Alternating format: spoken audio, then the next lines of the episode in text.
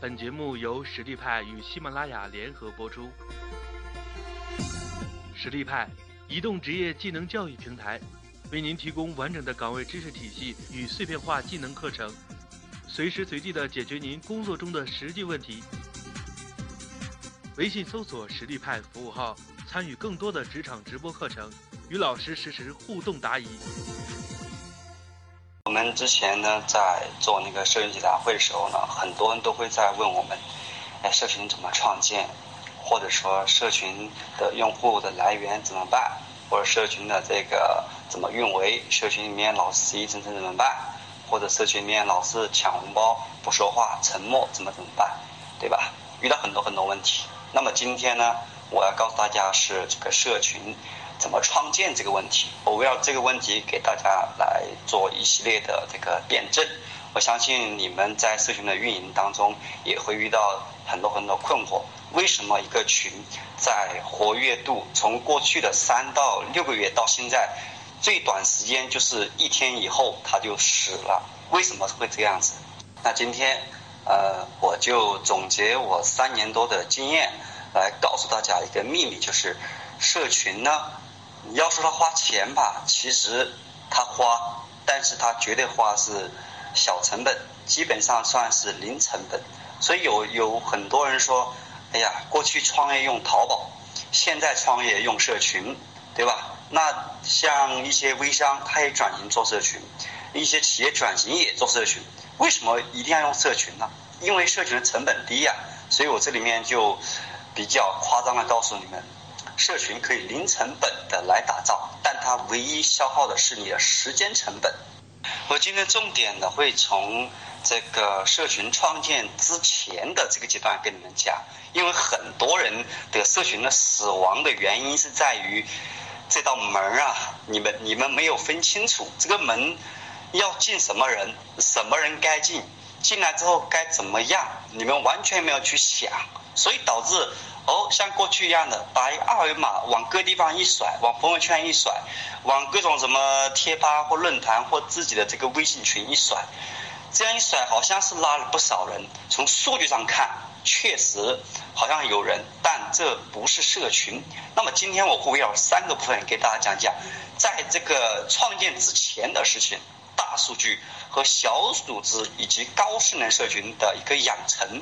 那在讲这个之前呢，我就以我们自身玩玩这个社群呐，给你们来举这样的一个例子，方便你们在一会儿我去呃说一些嗯观点或者说一些例子的时候呢，便于你们去理解。那么我先从我自身来讲，二零一三年我们就开始呃接触这个社群了，二零一三年的。七八月份吧，那时候开始介入，但那时其实还不叫社群，叫圈子，啊，就混圈子混着玩，然后一直到现在二零一六年。那么这个过程当中呢，我们我们是从传统电商，那时候我所谓传统电商就类似于这种嗯天猫啊、京东啊，或者是那个易迅啊，那时候还有易迅哈，类似于这种平台啊，进入移动互联网。那么我们那时候刚刚接触移动互联网的时候，其实也是很迷茫，因为那时候智能手机开始普及了。我们那时候知道最最好用的手机是什么手机啊？是不是苹果啊？我们都觉得哇，用了苹果手机，我们就是土豪的一种身份标签。所以从现在看，其实那个时候做的最好的社群应该算是苹果。你看苹果，它的天然有这种呃粉丝基因，对吧？虽然它它没有说像现在这样子说，像我们有这种一种群的一种搭建，但它已经实现了最高境界新联网了。所以苹果是中国啊全世界最牛逼的社群，你们可以去去了解了解。那么我们在移动互联网时代慢慢去摸索，哎，一个手机里面会有什么东西呢？手机里面可以下载各种 APP。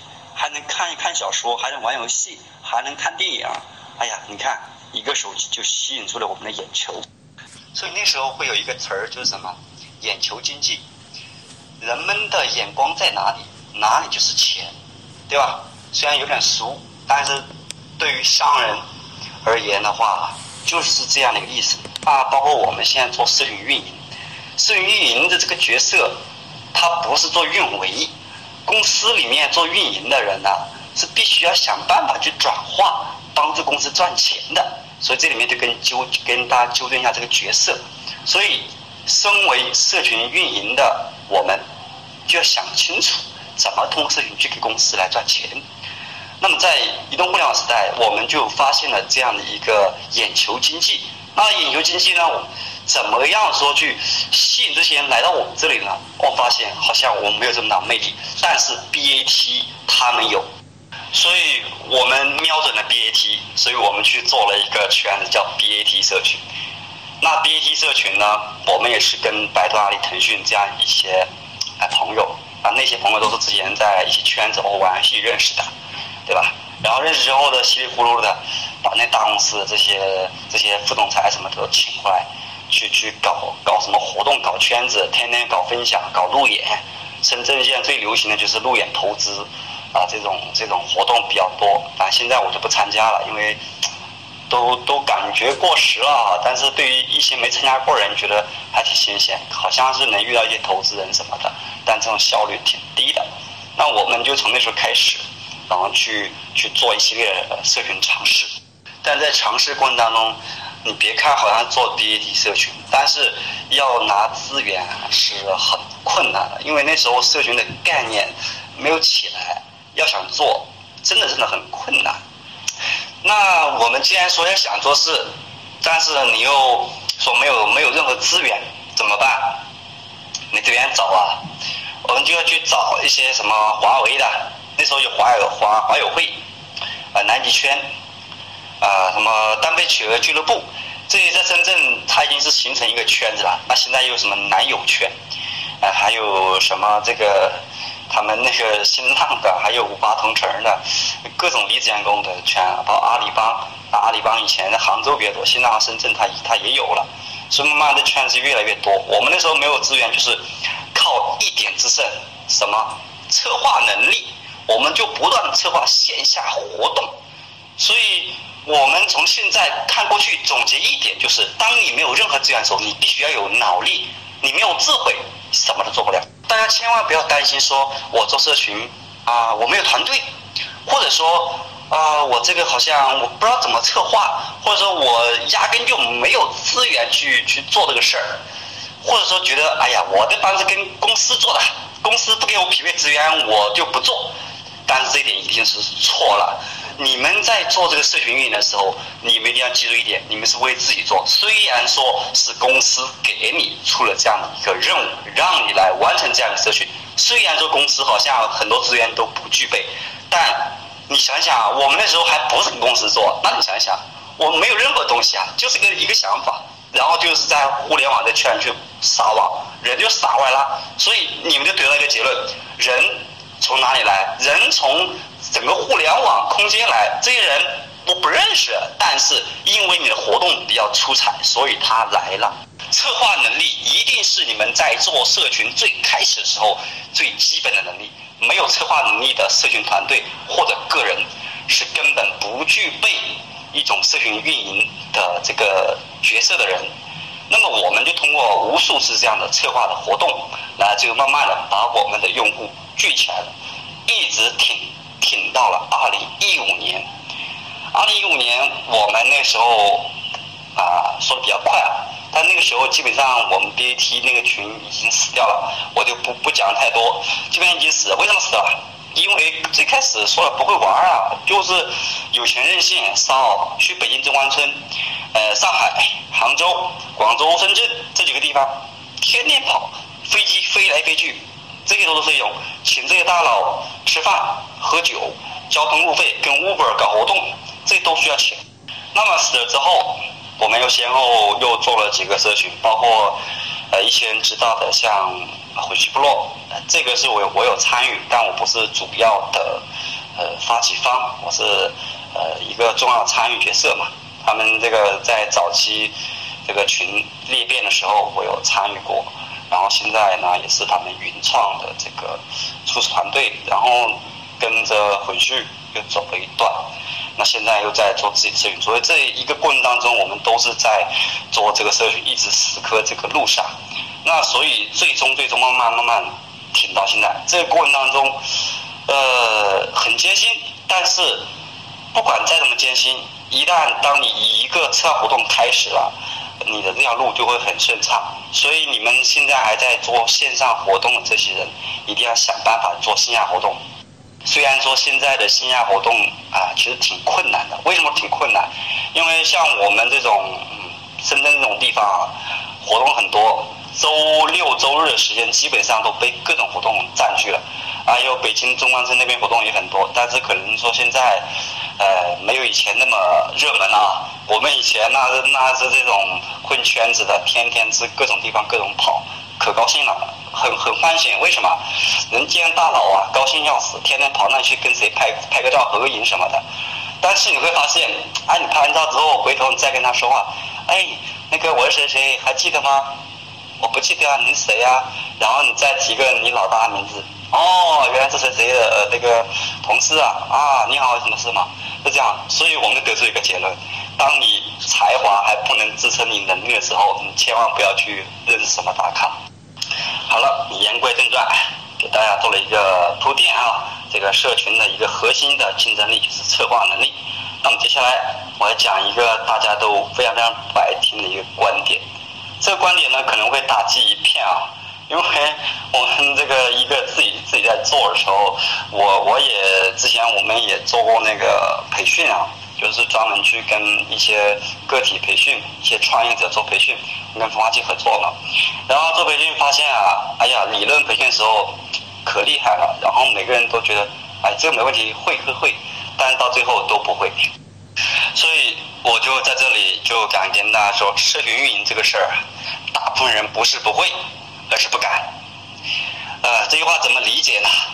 社群运营对于你们来说可能觉得很难，那是因为你们思维还没有转变。有的人可能还停留在一种流量思维时代，那可能跟我以前一样吧。那我的转变也是经历了很漫长时间。那之前我也跟我们的那些呃呃。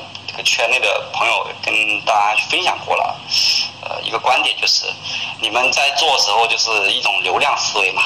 你们流量思维为什么说那么严重呢？是因为你们可能以前在做电商的时候习惯了啊。你看那个淘宝或者京东也好，或其他平台也好，都是一种那个导流。你看这个天猫这些有什么竞价排名，对吧？大大都烧钱烧，然后还有像这个什么微信公众号，好像很多人运营微信公众号的时候呢，现在还在特别关注的一点是什么？这个阅读阅读数、点赞数以及你们的这个用户数量。呃，诚然这几个数据点是很重要的，但是我们做社群运营的一定不要骗自己。我们这个时候其实最需要的是精准粉，哪怕说我的粉丝数数量很少，但是这些是精准的就够了。在社群运营当中，其实最难的在哪里呢？一种是你们的一个自媒体能力，就是自我生产内容能力；第二种最困难，这这应该算是最困难的，就是产品打打打造一个爆款的能力。第三种就是用物运维，那就是我们在社群运运营运维的过程当中的一个事情。那么我们很多人在做社群运营的时候，就是按刚才说的，通常就是把建了一个群，你们误以为建了一个群，拉了一群人，那个就是开始社群，然后看着别人的群在做分享，然后你们也去做微课分享。那么我强调一个观点就是。